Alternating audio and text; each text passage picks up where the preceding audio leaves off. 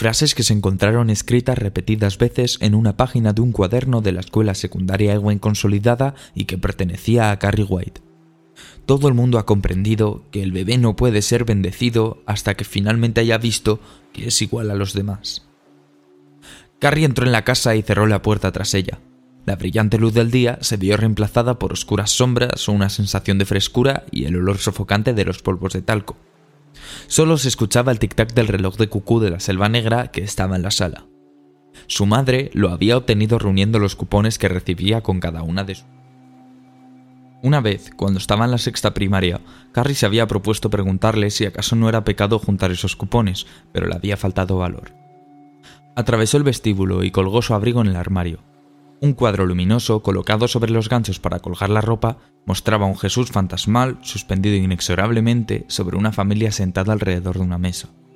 En el borde inferior del cuadro se podía leer la frase, también en caracteres luminosos, El huésped invisible. Entró en la sala y se detuvo en medio de una descolorida alfombra que ya empezaba a verse raída. Cerró los ojos y contempló las manchas que se destacaban en la oscuridad. Su dolor de cabeza latía pesadamente en sus sienes. Su madre trabajaba en la sección de planchado de la lavandería Blue Ribbon en Chamberlain Center. Trabajaba allí desde que Carrie tenía cinco años, cuando se habían comenzado a terminar el subsidio y el seguro que cobró por la muerte de su marido. Su horario era de siete y media de la mañana hasta las cuatro de la tarde. La lavandería era impía. Su mamá se lo había dicho muchas veces. Mr. Elton Mott, el encargado, era particularmente impío Mamá decía que Satán había reservado especialmente un azulado rincón del infierno para él, como lo llamaban en la lavandería. Sola. Abrió los ojos. En la sala había dos sillas de respaldo recto y una mesa para costura con una lámpara. A veces, por las tardes, Carrie cosía allí sus vestidos mientras su madre hacía pañitos de encaje y hablaba de la avenida. El cucú de la selva negra estaba colocado en la pared más distante. Había muchos cuadros religiosos, pero el preferido de Carrie estaba colocado sobre su silla. Representaba a Jesús conduciendo los corderos por una colina que era tan verde y suave como el campo de God de Riverside. Los otros no eran tan apa. Jesús expulsando a los mercaderes del templo, Moisés arrojando las tablas sobre los adoradores del becerro de oro, Tomás el escéptico metiendo la mano en la herida del costado de Cristo. Oh, qué horripilante fascinación le producía ese y las pesadillas que le había provocado cuando era pequeña el arca de Noé flotando por encima de los angustiados pescadores que se ahogaban, Lot y su familia huyendo de la destrucción de Sodoma y Gomorra. En una pequeña mesita había una lámpara y un montón de folletos. El panfleto de encima mostraba a un pecador. El estado de su alma resultaba obvio a causa de la agonizante expresión de su rostro, que se arrastraba intentando meterse debajo de una roca. El título rezaba Ni la roca lo esconderá ese día pero lo que realmente dominaba la habitación era un enorme crucifijo de yeso de 1,20. Su madre lo había encargado especialmente a St. Louis por correo. El Cristo clavado sobre él se veía petrificado en un rictus de dolor grotesco y contraído. La mandíbula inferior colgaba curvada en un gemido. La corona de espinas hacía que cayeran chorros de sangre sobre la frente y las sienes. Los ojos estaban vueltos hacia arriba con la inclinada expresión medieval. Las manos estaban también empapadas de sangre y tenía los pies clavados sobre una pequeña plataforma de yeso. Ese cuerpo también había provocado a Carrie interminables pesadillas en las que el malherido Cristo la perseguía por unos fantasmagóricos corredores, con un martillo y unos clavos y le pedía que tomara su voz y lo siguiera. Recientemente, esos sueños se habían convertido en algo menos comprensible pero más siniestro. El propósito no parecía ser el asesinato, sino algo más espantoso. El dolor en las piernas, el estómago y sus partes había disminuido un poco. Había dejado de pensar que iba a morir desangrada. La palabra era menstruación y de inmediato pareció lógica e inevitable. Era su día del mes. Sofocó una risita extraña y asustada en medio de la quietud de la sala. Parecía el nombre de un concurso televisivo. Usted también puede ganar un viaje a Bermudas con todos los gastos pagados en su día del mes. Como el recuerdo de las piedras, el conocimiento de la menstruación parecía haber estado siempre allí, bloqueado pero a la espera. Se dirigió a la escalera y subió pesadamente. El baño tenía un piso de madera que había sido fregado hasta dejarlo casi blanco. La limpieza no se La bañera tenía patas en forma de garras, había unas manchas de moho bajo la llave de cromo y no había instalación para la ducha. Su madre sostenía que ducharse era pecado. Carrie entró y abrió el armario de las toallas y comenzó a hurgar en forma cuidadosa y decidida, sin dejar ninguna cosa fuera de su sitio. A su mamá no se le escapaba nada. La caja azul estaba al fondo, detrás de las toallas viejas que ya no usaba. En un costado se veía la borrosa silueta de una mujer que vestía una larga bata transparente. Sacó uno de los pañitos y lo miró con curiosidad. Con eso se había quitado el exceso de lápiz labial que ocultaba en su cartera a la vista y ante el asombro de todo el mundo, una vez en una esquina. En ese momento recordaba, o se imaginaba que recordaba, miradas burlonas, de sorpresa. Su rostro se encendió. Ellas se lo habían dicho. El rubor se desvaneció hasta convertirse en un pálido furor. Penetró en su pequeño dormitorio. Allí había muchos más cuadros religiosos, pero abundaban los corderos y había menos escenas de... En la pared, sobre el tocador, había un banderín de ego enclavado con una chincheta. Encima del tocador había una Biblia y un Cristo que brillaba en la oscuridad. Se desvistió. Primero la blusa, luego su odiada falda que le llegaba a la rodilla, enseguida la enagua, la faja, las largas bragas, el liguero, las medias, Miré ese montón de ropa gruesa con sus botones y sus elásticos, con una expresión de desdicha feroz. En la biblioteca había montones de números atrasados de la revista Seventeen y a menudo las ojeaba poniendo en su rostro una expresión de estúpida des... Las modelos se veían tan bien y tan cómodas con sus faldas cortas y elegantes, sus panties y su ropa interior con vuelos y en telas de distintos diseños. Por supuesto que incitante era la palabra favorita de su madre para describir esa ropa, Sabía que ella lo diría, no tenía ninguna posibilidad. La haría sentirse espantosamente cohibida, lo sabía, desnuda, perversa, manchada con el pecado de exhibicionismo y la brisa que subiría obscenamente por la parte posterior de sus piernas incitándola. Y también sabía que ellas se darían cuenta de cómo se sentía, nunca se les escapaba. Se las arreglarían para que se sintiera avergonzada, la empujarían salvajemente para que volviera a ser el payaso. Así eran ellas. Pero ella podría estar, sabía que podría estar, ¿qué?, en otro lugar. Tenía la cintura gruesa solo porque a veces se sentía tan desgraciada, tan vacía y aburrida, que la única manera de llenar ese hueco ancho y anhelante era comer y comer y comer. Pero el resto del cuerpo no era tan grueso. Su organismo no le permitía pasar cierto límite y pensaba que sus piernas eran realmente bonitas, casi tanto como las de Sue Snell o las de Vicky Hanscom. Ella podría ser... ¿Qué, por favor? ¿Qué? Podría dejar de comer bombones y disminuirían sus granos, siempre ocurría. Podría arreglarse el pelo, comprar panties y pantalones ajustados verdes y azules, hacerse faldas cortas y vestidos según los modelos de Battery y Simplicity, por el precio de un billete de autobús o de tren. Ella podría estar, podría estar, podría estar mm, viva. Desabrochó su grueso sujetador de algodón y lo dejó caer. Sus pechos eran blancos como la leche, suaves y firmes. Los pezones tenían un color... Los acarició con sus manos y un estremecimiento recorrió todo su cuerpo. Malo, perverso, sí que lo era. Su mamá le había dicho que había algo. Ese algo era antiguo, peligroso, indeciblemente maligno. Podría hacerte sentir débil. Vigila, había... Viene por la noche y te hará pensar en las cosas horribles que suceden en los coches aparcados en sitios oscuros y en los albergues de las carreteras. Pero, aunque solo eran las nueve de la mañana, Carrie pensó que ese algo había venido. Volvió a pasar las manos sobre sus pechos, bultos cochinos, y la piel estaba fresca, pero los pezones ardían y se habían endurecido, y cuando apretó uno sintió que se debilitaba, que se... Sí, eso era el algo. Sus bragas estaban manchadas de sangre. De pronto sintió que tenía que estallar en lágrimas, aullar o arrancarse ese algo del cuerpo y golpearlo, estrellarlo, matarlo, el paño que le había colocado Miss Desjardins empezaba a humedecerse y se lo cambió cuidadosamente, sabiendo lo mala que era ella y lo malas que eran ellas y cómo se odiaba y las odiaba. Solo mamá era buena. Mamá había luchado con el hombre negro y lo había vencido. Carrie lo había visto en un sueño. Mamá lo había echado por la puerta con una escoba y el hombre negro había huido por la calle Carlin hasta perderse en la noche. Sus patas hendidas sacaban rojas chispas del pavimento. Su madre había arrancado de sí ese algo y se había purificado. Carrie la odiaba. Vislumbró su propio rostro en el pequeño espejo redondo que había colgado detrás de la puerta, un espejo con un marco barato de plástico verde y que solo le servía para... Odiaba su rostro, ese rostro insulso, estúpido y bovino, los ojos sin expresión, los granos rojos y brillantes, las aglomeraciones de puntos negros. Su rostro era lo que... Su reflejo se vio repentinamente partido por una grieta plateada e irregular.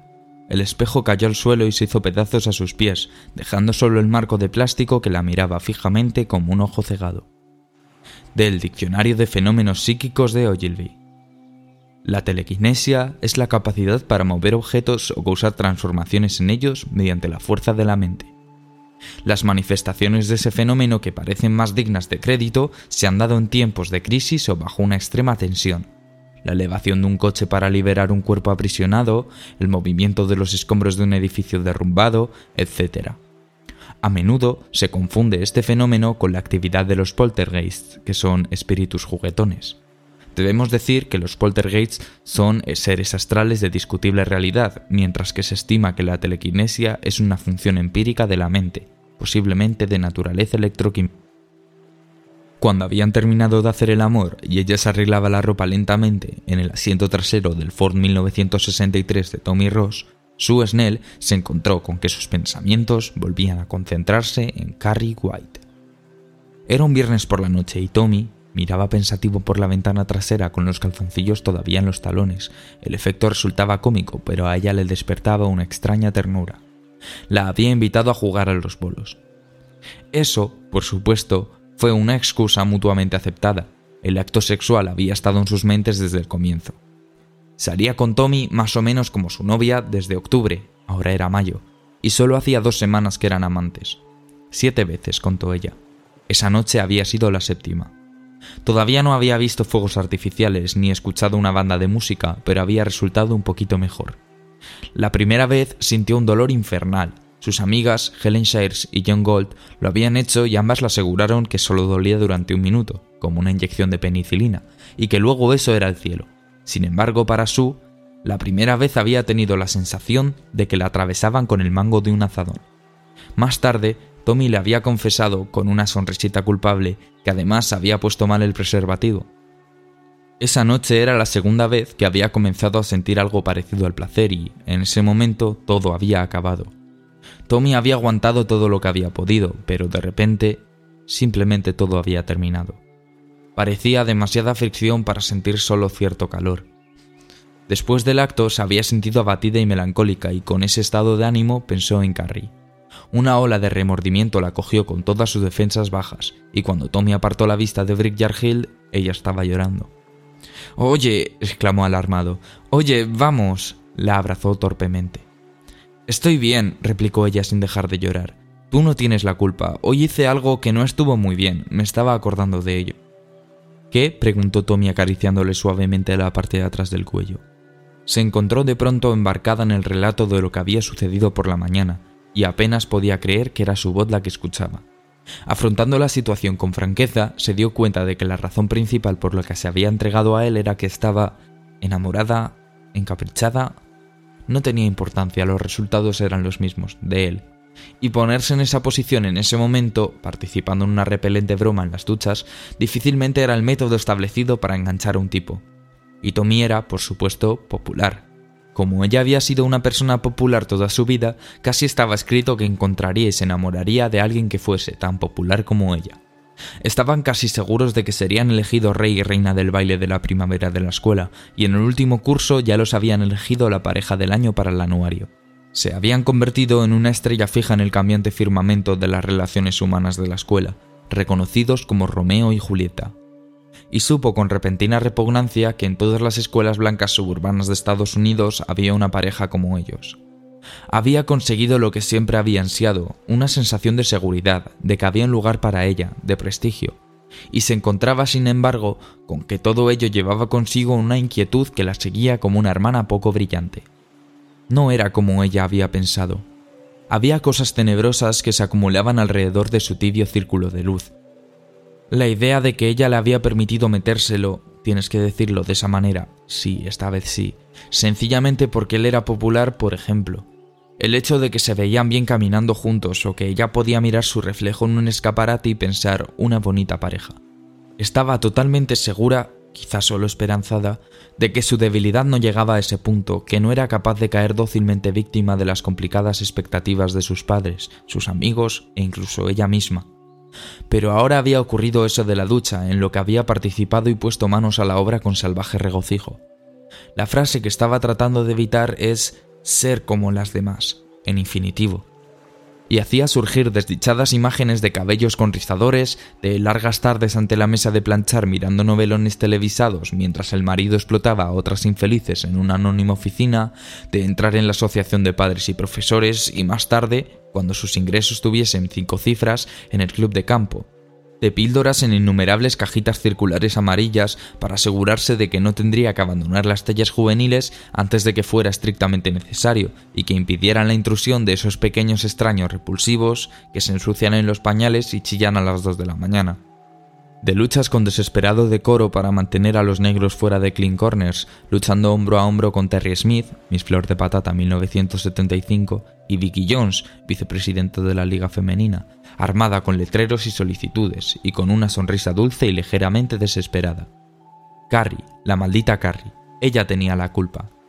Quizá antes de ese día hubiese escuchado pisadas distantes que giraban en torno de ese lugar iluminado en que ambos vivían, pero esa noche, al escuchar su propia sórdida y lamentable historia, vio realmente las siluetas de todas esas cosas y los ojos amarillos que brillaban como linternas en la noche. Ella ya se había comprado el vestido para el baile de gala. Era muy hermoso, de color azul. Tienes razón, dijo él cuando su hubo terminado. Malas noticias, francamente no te reconozco. Se había puesto muy serio y ella sintió que se le incrustaba un helado fragmento de terror. Luego él sonrió. Tenía una sonrisa muy alegre y las tinieblas se desvanecieron un poco. Una vez dio una patada en las costillas a un chico que estaba inconsciente. ¿Te lo he contado alguna vez? Ella negó con la cabeza. Pues eso hice, dijo y se frotó la nariz pensando en el pasado. Su mejilla se estremeció con un tic, de la misma manera que le ocurrió cuando confesó que la primera vez se había puesto mal el preservativo. El chico se llamaba Danny Patrick. Una vez me arreó cuando estábamos en la sexta primaria. Yo lo odiaba, pero también le tenía miedo. Le estaba echando, ya entiendes lo que quiero decir. No lo entendía, pero asintió de todos modos. Bueno, finalmente se metió en una pelea un año más tarde o así. Una mala lección. Peter Taber era un tipo bajo pero musculoso. No recuerdo por qué fue la pelea, canicas o algo así, y finalmente Peter se levantó justiciero y lo molió a puñetazos. Eso fue en el patio de la vieja escuela Kennedy.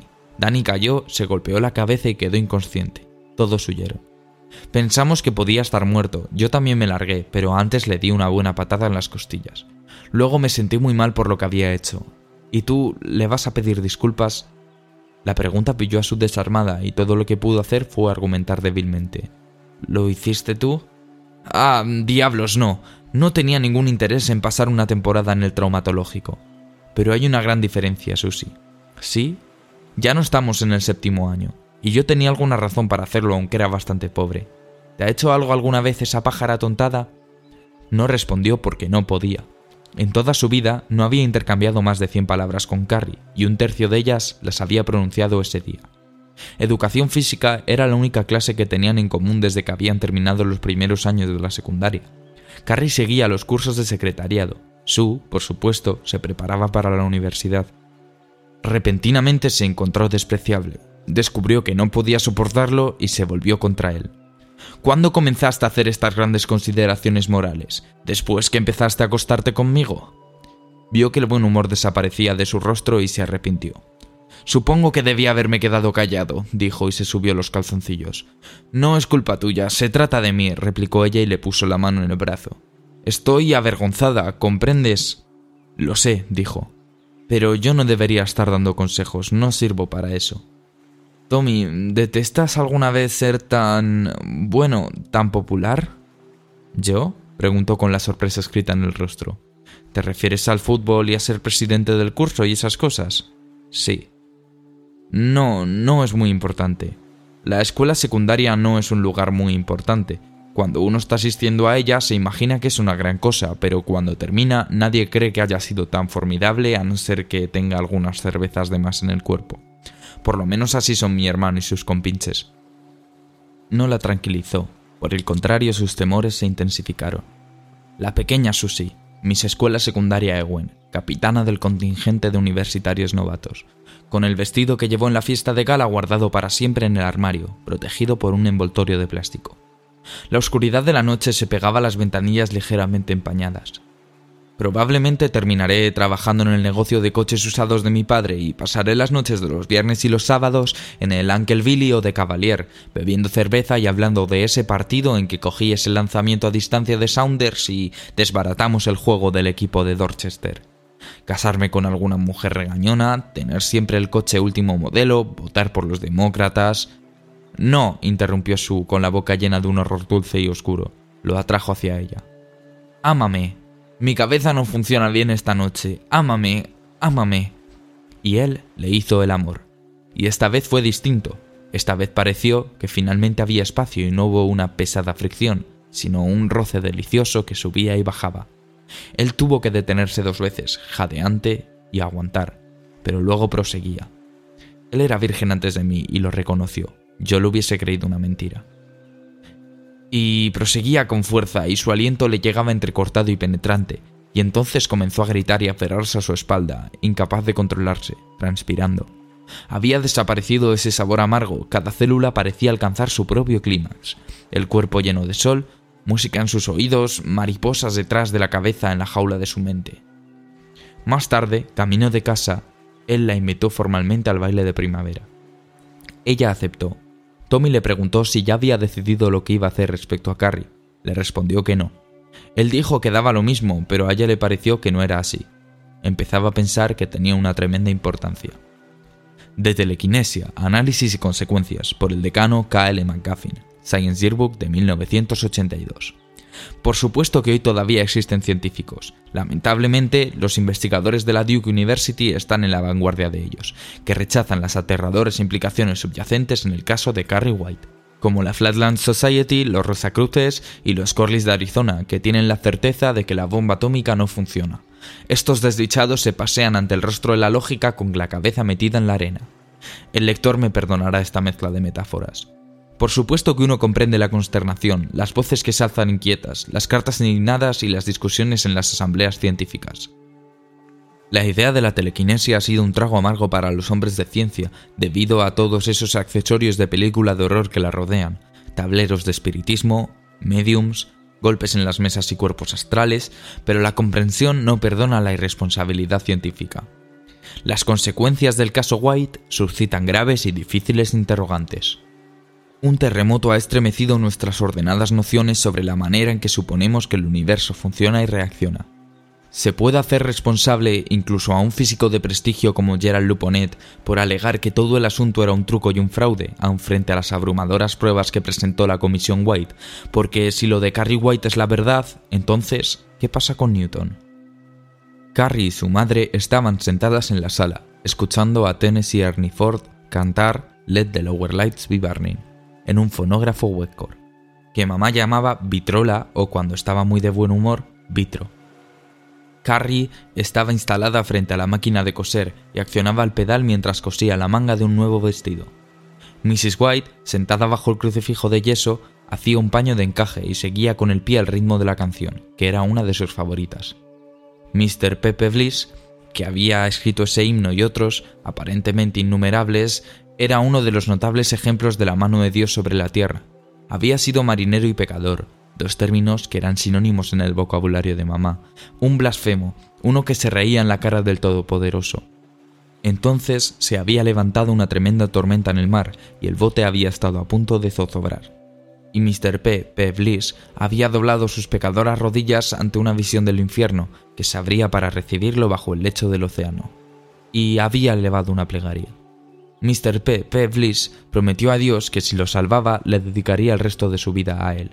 La tormenta, por supuesto, se calmó de inmediato. La clemencia del Padre brilla desde su elevado faro, pero nos deja al cuidado de las luces de la orilla. Todos los himnos de Mr. P. P. Bliss tenían cierto sabor marinero.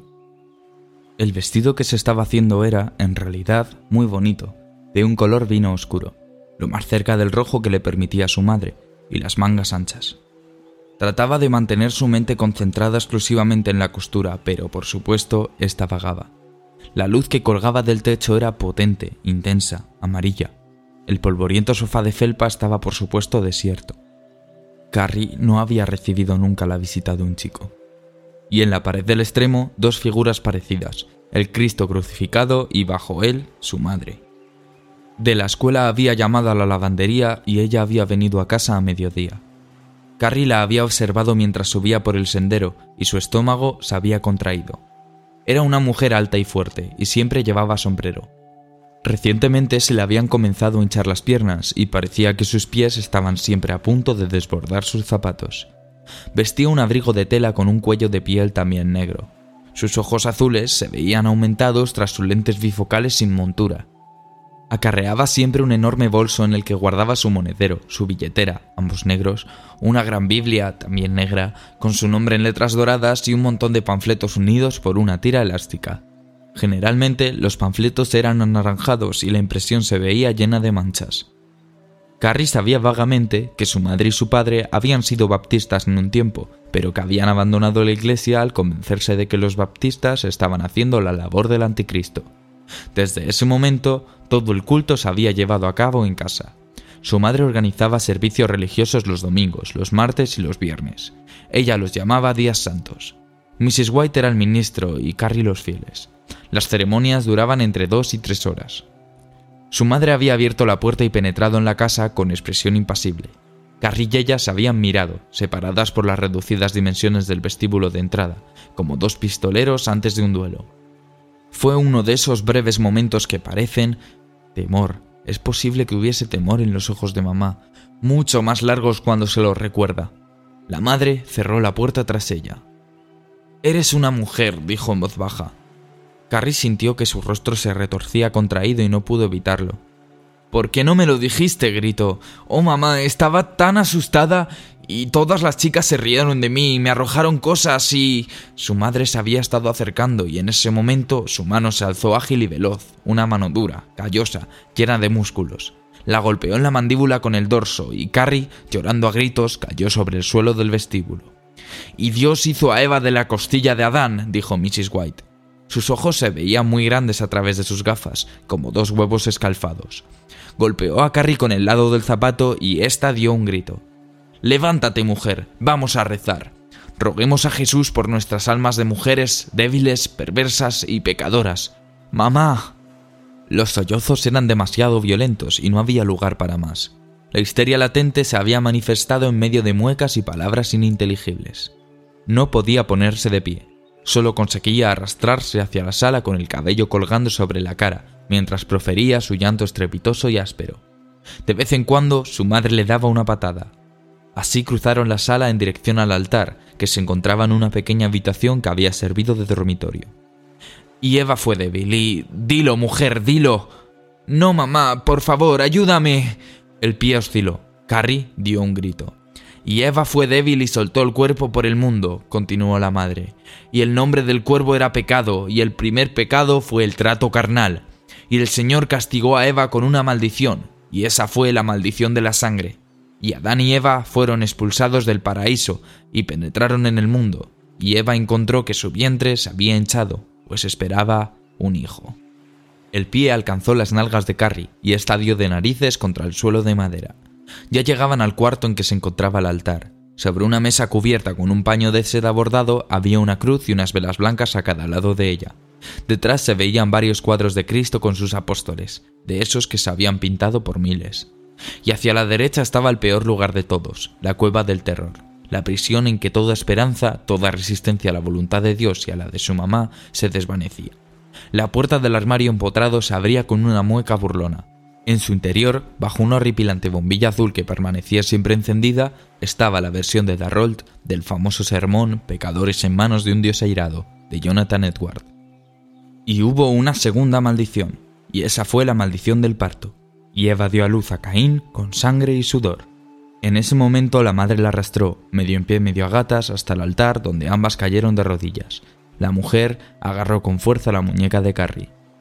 Y después de Caín, Eva dio a luz a Abel, pues todavía no se había arrepentido del pecado de trato carnal. Y fue así como el Señor castigó a Eva con una tercera maldición, y esa fue la maldición del homicidio. Caín se alzó y mató a Abel con una roca, y, con todo, Eva no se arrepintió.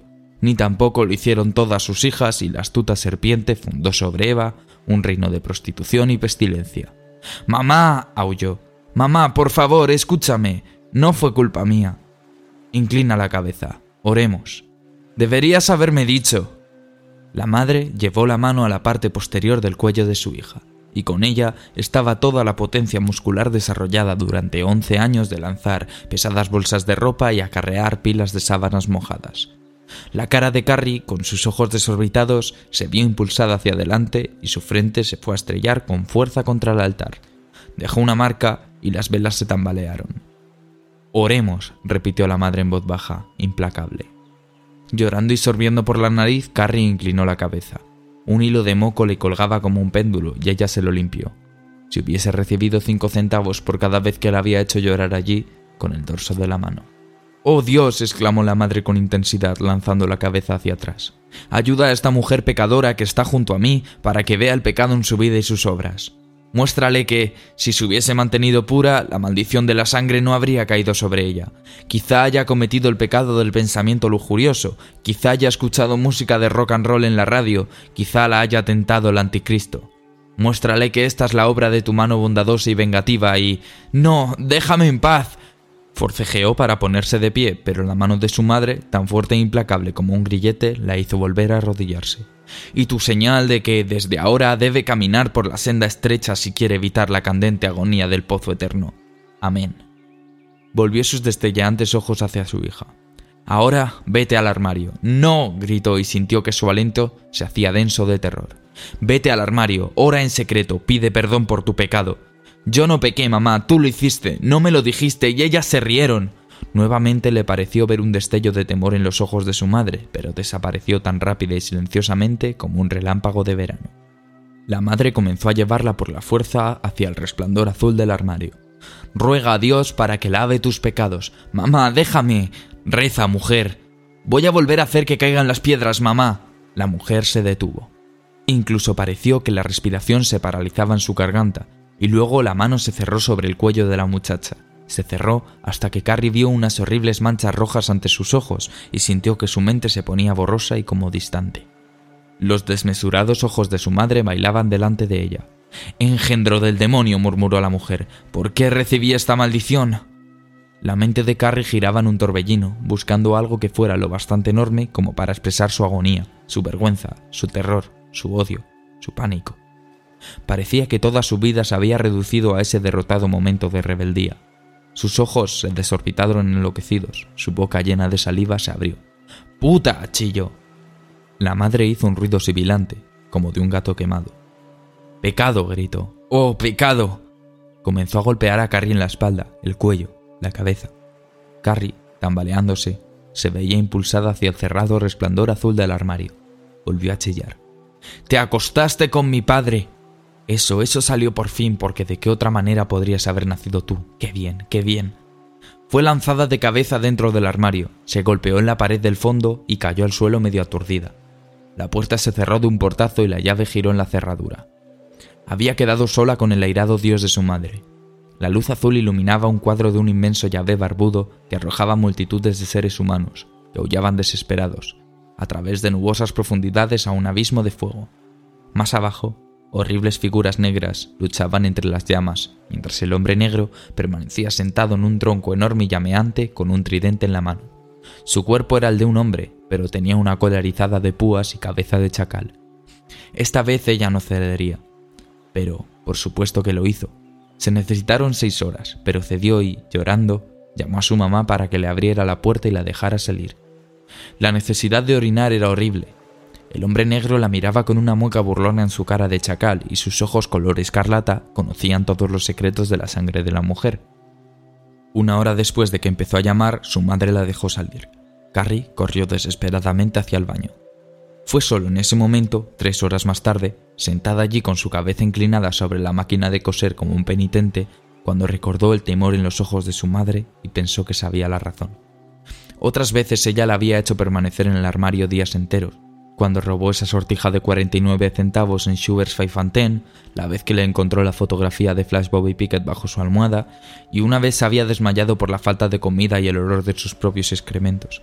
Y nunca antes, nunca antes había contestado en la forma que lo había hecho ese día. Incluso ese día había dicho aquella palabra con P. Y, sin embargo, su madre la había dejado salir en cuanto se había quebrantado. Ya está terminado el vestido. Quitó los pies del pedal y lo levantó para examinarlo. Era largo y horrible.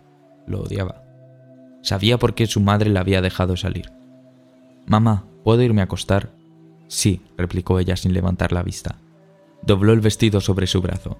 Bajó la mirada hacia la máquina de coser. De inmediato, el pedal se hundió. La aguja comenzó a subir y bajar, reflejando la luz con destellos acerados. El carrete giró y se sacudió. La rueda lateral se puso a dar vueltas. La madre irguió la cabeza bruscamente con los ojos muy abiertos. El rizado encaje que con paciencia elaboraba en el borde del pañito, maravillosamente intrincado y a la vez parejo y preciso, súbitamente se había desordenado. Solo estoy enrollando el hilo, dijo Carrie. Vete a la cama, dijo secamente la madre, y el temor había vuelto a sus ojos. Sí, temía que arrancara de sus bisagras las puertas del armario. Mamá, y creo que podría, creo que podría, sí, creo que podría. De Explosión en las Sombras, página 58. Margaret White nació y se crió en Moton, una pequeña ciudad situada junto al límite de Chamberlain y que envía a sus alumnos a las escuelas de Chamberlain. Sus padres tenían bastante dinero, poseían un próspero albergue de carretera en las afueras de Moton, que se llamaba La Alegría del Camino. John Brigham, el padre de Margaret, murió en un tiroteo que se produjo en el bar el verano de 1959. Margaret Brigham, que en esa época tenía alrededor de 30 años, comenzó a asistir a reuniones litúrgicas de los fundamentalistas. Su madre se había enredado con otro hombre, Harold Allison, con el que más tarde se casó, y ambos querían ver a Margaret fuera de su casa. Ella creía que Judith, su madre, y Harold Allison vivían en pecado, y frecuentemente daba a conocer ese punto de vista. Judith Brigham suponía que su hija se quedaría soltera para toda la vida. Según la mordaz fraseología del que con el tiempo sería su padrastro, Margaret tenía la cara como el trasero de un camión de gasolina y un cuerpo que le hacía juego. También la llamaba Beata Hipócrita. Margaret no quiso abandonar la casa hasta 1960, cuando conoció a Ralph White en una asamblea para la renovación de la fe. En septiembre de ese año se trasladó a un pequeño apartamento en Chamberlain Center. El noviazgo de Margaret Brigham y Ralph White terminó en matrimonio el 23 de marzo de 1962. El 3 de abril de 1962, Margaret White ingresó de forma misteriosa por un corto periodo en el hospital de Westover. No, no quiso decirnos lo que le pasaba, comentó Harold Allison. La vez que fuimos a verla nos dijo que vivíamos en adulterio, aunque estábamos casados y que íbamos a ir a dar al infierno. Dijo que Dios había puesto una marca invisible en nuestras frentes, pero que ella podía verla. Parecía una loca, como un murciélago en un gallinero, eso es lo que yo digo. Su madre trató de ser amable con ella, de enterarse de lo que le pasaba, pero se puso histérica y comenzó a delirar acerca de un ángel con una espada que pasaría por los patios de estacionamiento y los albergues de carretera y descuartizaría a los malos. Nos fuimos. Sin embargo, Judith Allison tenía cierta idea de lo que podría haberle ocurrido a su hija. Pensaba que Margaret había perdido un bebé. De ser así, la criatura habría sido concebida fuera del matrimonio, la confirmación de este punto arrojaría una nueva e interesante luz sobre el carácter de la madre de Carrie White. En una larga y algo histérica carta a su madre, fechada el 19 de agosto de 1962, Margaret le decía que ella y Ralph vivían sin pecar, libres de trato carnal. Instaba a Harold y Judith a que cerraran esa morada de maldad e hicieran como ellos. Es, declaraba Margaret poco antes de terminar la carta, la única manera en que tú y ese hombre podéis evitar la lluvia de sangre que está por venir. Ralph y yo, como María y José, no conoceremos ni ensuciaremos nuestros cuerpos, si tenemos descendencia que sea voluntad divina. Sin embargo, el calendario nos dice que Carrie fue concebida más adelante ese mismo año. Las muchachas se vistieron silenciosamente para su primera hora de gimnasia del lunes. No hubo bromas ni chillidos, y ninguna se mostró muy sorprendida cuando Miss Jardin abrió de un golpe la puerta y entró en el vestuario. El silbato de plata colgaba entre sus pequeños pechos, y si sus shorts eran los mismos que había usado el viernes no quedaba en ellos ninguna huella de sangre. Las chicas siguieron vistiéndose oscamente sin mirarla. ¿No son ustedes el grupo que vamos a graduar? preguntó suavemente Miss Desjardins. ¿Cuándo? ¿Dentro de un mes? Y mucho antes tendremos el baile. La mayoría de ustedes ya tienen sus parejas y sus trajes, me imagino. Su irá con Tommy Ross, Helen con Roy Evarts. Chris, me imagino que puedes escoger. ¿Quién es el afortunado? Billy Nolan, dijo Chris Hargensen resentida. Vaya, qué suerte, comentó la profesora. ¿Qué le vas a dar como prenda de fiesta, Chris? ¿Un tampón ensangrentado o tal vez un trozo de papel higiénico usado? Tengo entendido que son las cosas que prefieres estos días. Chris se puso roja. Me voy, no tengo por qué escuchar eso. Mrs. Jardine no había conseguido quitarse la imagen de Carrie durante todo el fin de semana. Carrie gritando y lloriqueando, con un tapón empapado en el vello de su pubis y la violencia de su propia reacción. Y, en ese momento, cuando Chris intentaba furiosa pasar junto a ella para salir, tendió las manos y la empujó violentamente contra una hilera de mellados armarios color verde oliva situados junto a la puerta interior. Los ojos de Chris se desorbitaron con asombrada incredulidad.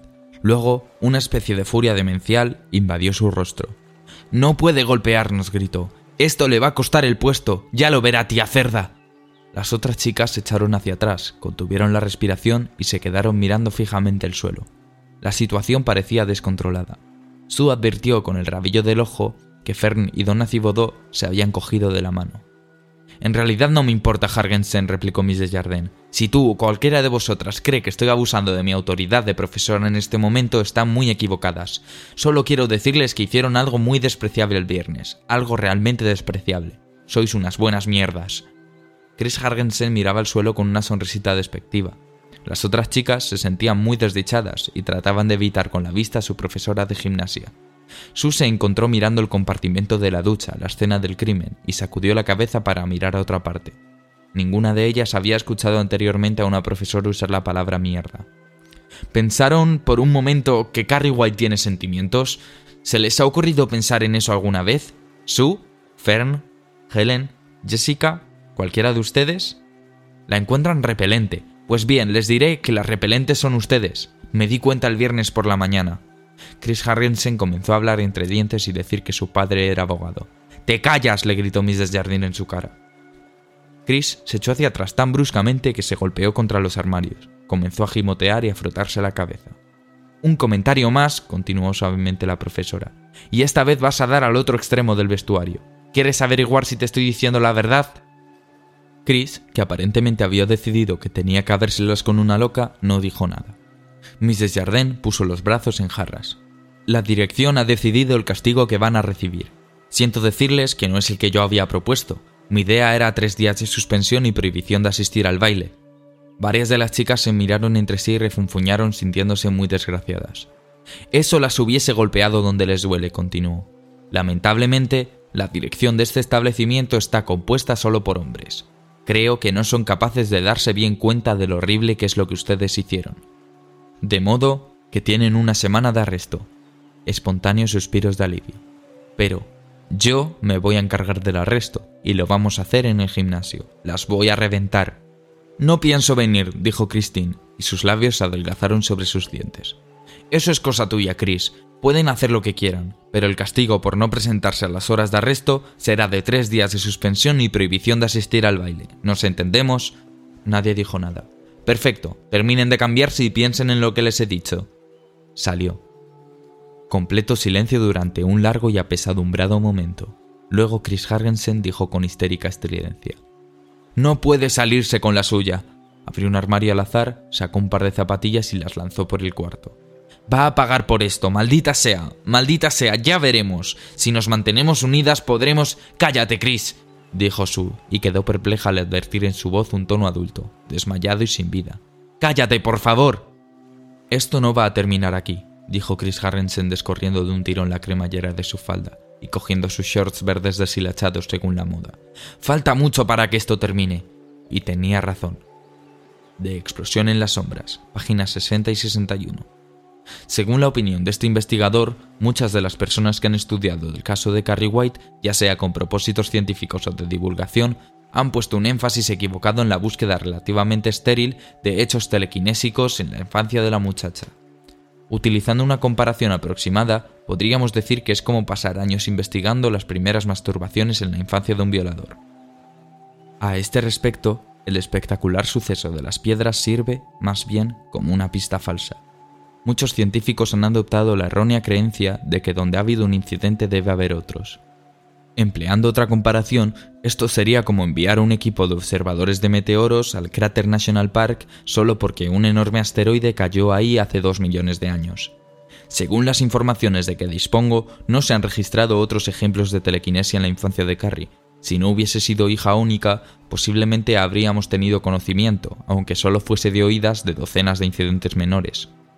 En el caso de Andrea Collins, consulte el apéndice 2 para una información más completa. Se dice que después de una paliza por gatear sobre el techo, el botiquín se abrió violentamente. Los frascos cayeron al suelo y pareció que se disparaban por el baño. Las puertas se abrieron con fuerza y se cerraron de un golpe y, en el clímax del suceso, un tocadiscos estéreo que pesaba 130 kilos se volcó y los discos volaron por toda la sala, bombardeando a sus ocupantes y estrellándose contra las paredes. El hecho de que este relato haya sido proporcionado por el hermano de Andrea, según la cita que aparece en la revista Life del 4 de septiembre de 1955, resulta significativo. No podemos decir que Life sea la fuente más erudita y menos discutible, pero existe una gran cantidad de documentación en este mismo sentido, y creo que se ha cumplido con el objetivo del testimonio familiar. En el caso de Carrie White, el único testigo de un posible prólogo a los sucesos del clímax final fue Margaret White, y ella, por supuesto, está muerta. Henry Grail, el director de la escuela secundaria Ewen, lo había estado esperando toda la semana, pero el padre de Chris Hargensen no apareció hasta el viernes. El día anterior, Chris nos había presentado a su hora de arresto con la temible Miss Desjardins. Sí, Miss Fish, dijo en dirección al intercomunicador, aunque a través de la ventana alcanzaba a ver al hombre que estaba en la oficina exterior, y ciertamente había visto su rostro en el periódico local. Mr. John Hargensen, Mr. Grail. Que pase, por favor. Maldita sea, Miss Fish, no tiene por qué parecer tan impresionada. Henry Grail era una de esas personas que en forma incontrolable retuercen clips, destrozan sobres y doblan las puntas de los papeles. Para la vista de John Hargensen, la más importante de las luminarias legales del pueblo preparaba su artillería pesada, una caja llena de gruesos y resistentes clips colocada en medio del secante de su escritorio. Hargensen era un hombre alto e imponente, con una manera de desplazarse que mostraba su confianza en sí mismo y que tenía el tipo de rasgos móviles y seguros que señalaban un hombre experto en el juego de las relaciones sociales, que consiste en colocarse en un nivel superior. Llevaba un traje de Savile Row, con sutiles destellos de verde y oro entrelazados en la tela, que superaba con mucho la ropa de confección local que usaba Grail. Su portadocumentos era delgado, de cuero auténtico, con cierres de brillante acero inoxidable. La sonrisa implacable mostraba muchas fundas en los dientes, una sonrisa para hacer que el corazón de las mujeres del jurado se derritiera como mantequilla. Su apretón de manos era profesional de punta a cabo, largo, cálido, firme. Hace tiempo que deseaba conocerlo, Mr. Grail. Siempre me alegro de ver padres interesados, dijo el director y sonrió secamente. Por eso siempre abrimos la escuela a los padres en el mes de octubre. Por supuesto, dijo Hargensen sonriendo.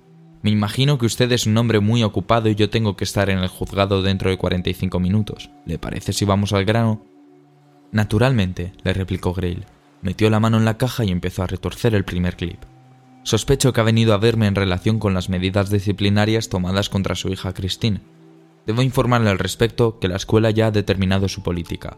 Como hombre relacionado con la aplicación de la justicia, usted debe darse cuenta de que difícilmente podemos acomodar las normas.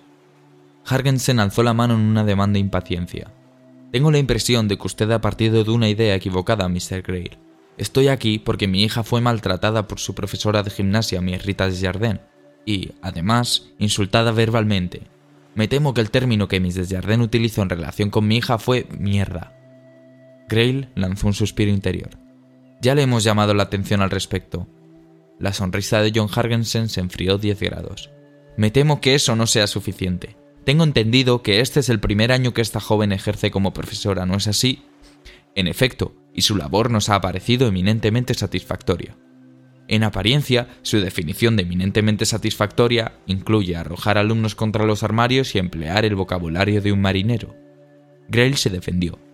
Como abogado, debe estar al tanto de que este Estado otorga a la escuela el derecho al principio in loco parentis. Asumiendo la responsabilidad total, tenemos todos los derechos de los padres durante las horas que pasan en la escuela. Si no lo conoce, le aconsejo que revise el caso Momondog Consolidated School District vs. Cranepool. Conozco muy bien ese principio, replicó Hargensen. También sé que ni el caso Greenpool, que ustedes los directores son tan aficionados a citar, ni el caso Freak están remotamente relacionados con malos tratos e insultos verbales. Sin embargo, tenemos el caso de School District número 14 versus David. ¿Lo conoce? Gray lo conocía. George Kramer, el subdirector de la escuela en cuestión, solía jugar al póker con él, pero George ya no jugaba mucho. Estaba trabajando en una compañía de seguros después de haber decidido cortarle el pelo a un alumno. El distrito escolar había tenido que pagar 7.000 dólares por daños a unos 1.000 por tijeretazo. Grail cogió un nuevo clip. Pero dejemos de citarnos casos, Mr. Grail. Somos dos hombres muy ocupados. No quiero pasar un rato desagradable. No quiero un lío. Mi hija está en casa y permanecerá allí el lunes y martes. Con eso completará los tres días de su suspensión. Con un gesto de la mano indicó que deseaba concluir el asunto. Si pudiera atrapar un buen chico, aquí tiene una estupenda chica. Esto es lo que quiero, continuó. Primero, que se autorice a mi hija para asistir al baile. La fiesta de fin de curso es importante para una chica y Chris se siente muy desdichada. Segundo, que no se renueve el contrato de las Desjardins. Pido para mí. Creo que si quisiera llevar la escuela a los tribunales podría conseguir que la despidieran y recibir además una suculenta cantidad por daños y perjuicios, pero no soy vengativo. De modo que la alternativa que me ofrece si no acepto sus exigencias son los tribunales. Tengo entendido que previamente habría una vista del comité escolar, pero solo como mero trámite. Pero sí, los tribunales serían la alternativa. Malo para usted. Otro clip. Por agresión física y verbal, ¿no es así? Básicamente. Mr. Hargensen, ¿sabe usted que su hija y unas 10 de sus compañeras arrojaron paños higiénicos a una chica que experimentaba en ese momento su primer periodo menstrual? una muchacha que estaba convencida que iba a morir desangrada. Un leve gesto arrugó el ceño de Hargensen, como si alguien hubiese hablado en una habitación distante. Me parece que su afirmación no viene al caso. Yo me estoy refiriendo a ciertas acciones. No se preocupe, dijo Grail. Esas acciones tienen muy poca importancia. Además, a esa chica la llamaron mamarracho estúpido, y le dijeron que se lo tapara, y debió soportar una serie de gestos obscenos. No ha vuelto a venir en toda esta semana. ¿No le parece a usted que esa es una agresión física y verbal?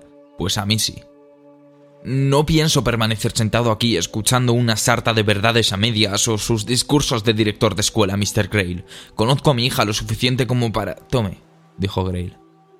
Acercó la mano a una de las bandejas de alambre que se hallaban junto al secante, cogió un fajo de tarjetas color rosa y las lanzó sobre el escritorio. Dudo que usted conozca la mitad de lo que estas tarjetas revelan de su hija.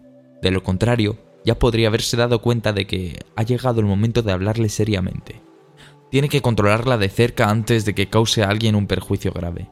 ¿Quién es usted para venir a decirme cuatro años en Ewen? comenzó Grell sin hacerle caso. Graduación programada para el junio del 79, el mes próximo. Cociente de inteligencia 83, como promedio en un test de 140 puntos. No obstante, veo que ha sido aceptada en Oberlin. Diría que alguien, probablemente usted mismo, Mr. Hargensen, ha estado moviendo poderosas influencias. Ha recibido 72 arrestos, 20 de ellos por hostilizar a sus compañeras, a las inadaptadas, a las de segunda fila podríamos agregar. Tengo entendido que la camarilla de Chris las llama sustitutas. Lo encuentran sumamente gracioso. De esos arrestos, no se presentó a 51, en la escuela de Chamberlain una suspensión por poner un artificio pirotécnico en el zapato de una chica. En la tarjeta hay una nota que dice que la broma estuvo a punto de costarle los dedos del pie a la pequeña Irma Swope. Si no me equivoco, esa chica tiene labio leporino. Le estoy hablando de su hija, Mr. Hargensen. ¿Todo esto no le dice nada? Sí, respondió Hargensen levantándose. Un leve rubor bañaba sus rasgos. Me dice que nos veremos en los tribunales, y cuando haya terminado con usted tendrá mucha suerte si consigue trabajo vendiendo enciclopedias de puerta en puerta. Grail, colérico, se levantó también, y los dos hombres se enfrentaron a través del escritorio. Que sea el tribunal entonces, dijo Grail. Advirtió un leve destello de sorpresa en el rostro de Hargensen, cruzó los dedos y se lanzó en lo que esperaba que fuera un knockout, por lo menos un knockout técnico, que salvaría el pellejo de la Desjardins y pondría a ese hijo de puta de culo delicado en un aprieto. Al parecer no se ha dado cuenta de todas las implicaciones de in loco parentis en este asunto, Mr. Hargensen. La misma ley que protege a su hija también protege a Carrie White, y en el momento en que usted entable un pleito por agresión física y verbal, nosotros presentaremos una contrademanda, basada exactamente en los mismos motivos, por parte de Carrie White y contra su hija. Hargensen se quedó boquiabierto durante un segundo. No se va a salir con la suya empleando ese truco barato. Usted es un... ¿Un leguleyo tramposo? ¿Es esta la frase que busca? preguntó Grail con una sonrisa inflexible. Creo que ya sabe dónde está la salida, Mr. Gargensen. Las medidas disciplinarias contra su hija se mantienen. Si quiere llevar el asunto más allá, está en su derecho. Hargensen atravesó la habitación rígidamente, se detuvo como si quisiera agregar algo y luego salió controlando apenas su deseo de dar un portazo. Grail expulsó el aliento. No era difícil adivinar de dónde había sacado Chris Hargensen su irreductible obstinación. Ape Morton entró un minuto más tarde. ¿Cómo anduvo la cosa? El tiempo lo dirá, Morty, respondió Grail. Con una mueca miró el montón de clips retorcidos. En todo caso, me hizo doblar siete clips, casi un récord. ¿Va a llevarla a la justicia? No lo sé, se sobresaltó cuando le dije que haríamos una contrademanda. Me lo imagino, comentó Morton, y dirigió una mirada al teléfono que había sobre el escritorio de Grail. Me parece que ha llegado el momento de informar al superintendente de todo esto, ¿no crees? Sí, dijo Grail cogiendo el auricular. Gracias a Dios, mi seguro de desempleo está pagado. El mío también, dijo Morton con lealtad. De Explosión en las Sombras, apéndice 3. Carieta White presentó los versos siguientes como tarea de poesía en séptimo año. Mr. Edwin King, que fue su profesor de inglés en este curso, nos dice, No sé por qué lo guardé. Ciertamente que no la recuerdo como una alumna especialmente aventajada, y sus versos no son buenos. Era muy tranquila y no creo que haya levantado la mano en mi clase, pero en esto había algo que parecía desesperado. Cristo mira desde el muro, con su rostro impenetrable. Y si me aman su bondad, como ella me asegura, ¿por qué estoy tan sola? El borde del papel sobre el que escribió estas líneas está decorado con una multitud de figuras en forma de cruz que casi parecen bailar.